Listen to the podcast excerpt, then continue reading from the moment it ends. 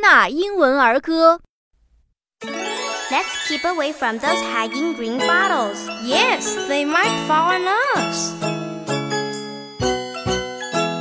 Twelve green bottles hanging on the wall. Twelve green bottles hanging on the wall. If three green bottles should accidentally